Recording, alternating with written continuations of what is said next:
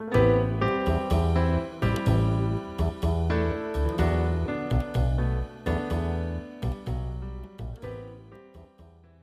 さん、こんにちは。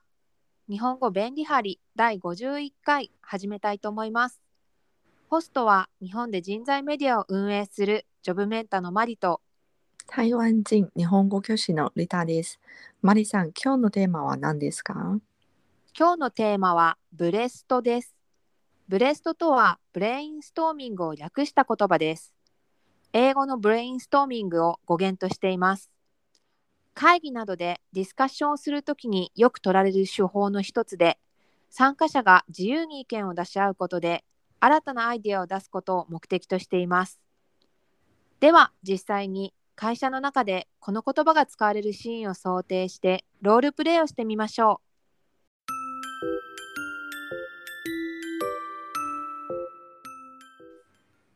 マリさん、新しいキャンペーンについての会議をしましょう。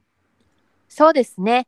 まずはメンバー全員でキャンペーン案のブレストをするのはいかがでしょうか？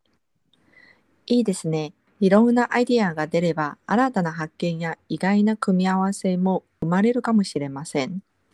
ブレストは20分くらいで一気にやりましょう。私はホワイトボードに書きながら意見を可視化していきますね。よろしくお願いします。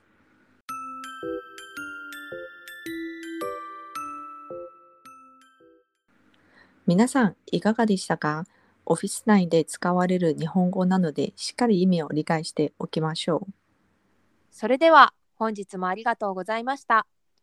次回の配信は金曜日です。皆さん、ぜひ聞いてくださいね。また次回お会いしましょう。